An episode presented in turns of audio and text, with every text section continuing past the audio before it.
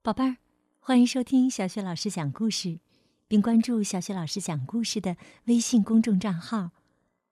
今天呢，小雪老师给你讲一个有趣儿的故事，名字叫《火龙谷里的足球赛》。这个绘本故事书的文字是来自英国的蒂莫西·纳普曼，绘图是格温·米尔沃德，由任蓉蓉审译，是。外语教学与研究出版社的叔叔阿姨们为我们出版的。接下来呀，小雪老师就要以一只小火龙的口吻为宝贝们来讲这个有趣儿的故事了。好，一起来听吧。火龙谷里的足球赛。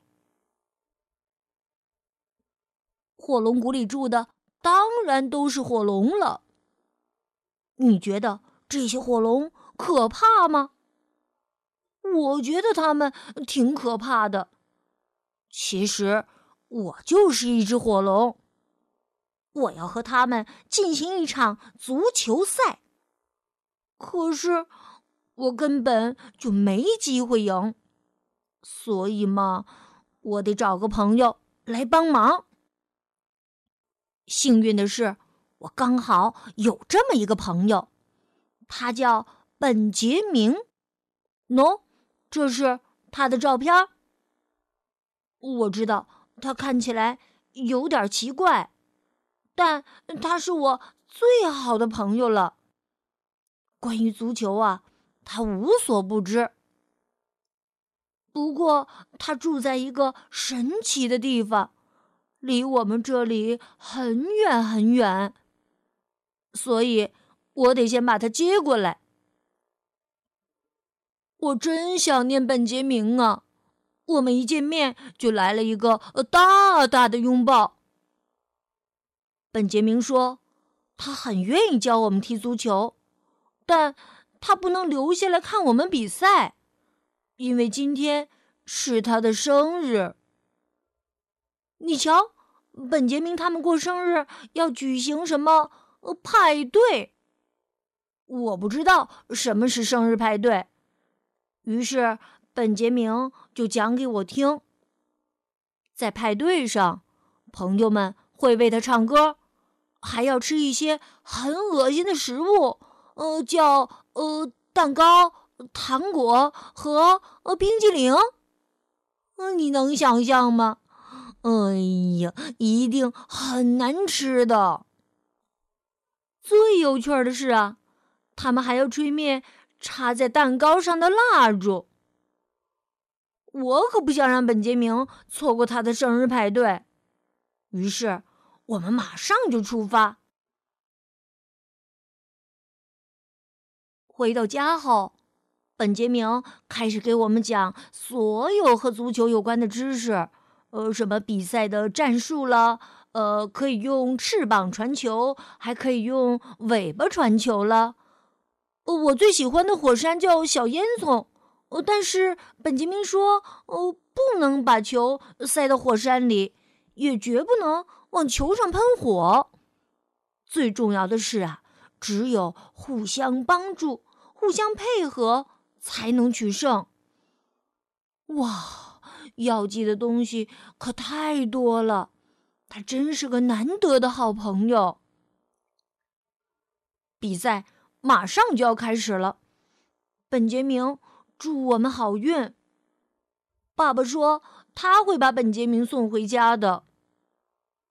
但是，当本杰明和我拥抱、跟我告别时，我的眼睛里竟然开始渗出一种湿漉漉的东西，就像……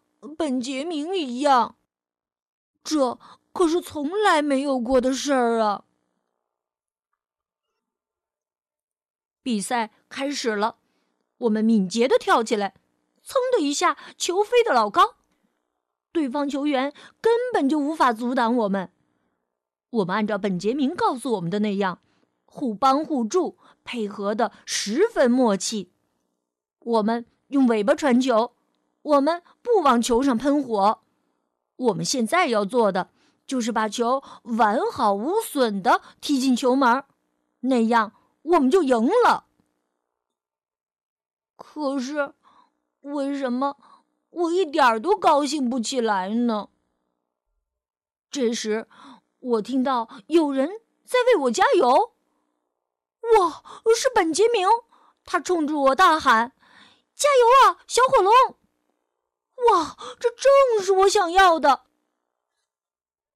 顿时，我浑身充满了力气，我飞起一脚，哦，进球了！本杰明大声欢呼：“万岁，万岁！”我说：“我以为你已经回去和朋友们一起开生日派对了。生日派对上怎么能少了我最好的朋友呢？”本杰明说着，给了我一个大大的拥抱。所以你也要跟我一起回去。于是我们马上出发了。嗯，只要我们抓紧时间，就能及时赶到。哎呀，派对上的食物实在是太难吃了，而且歌声震得我的耳朵都疼了。不过，你知道吗？我觉得派对很有趣，比踢足球有趣的多。我想明年我也要办一个生日派对，一定要请我的好朋友本杰明来参加。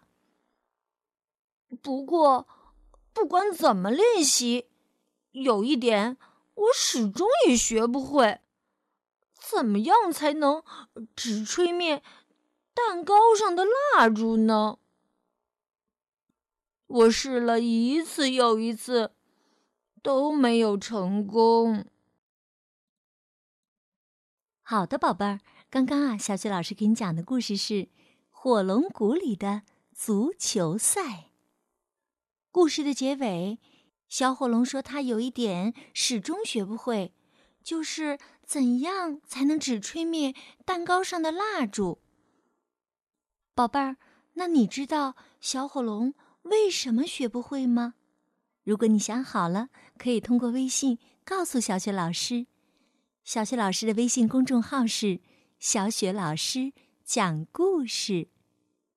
好，宝贝儿，这一期的小雪老师讲故事就到这里，下一期的节目中我们再见。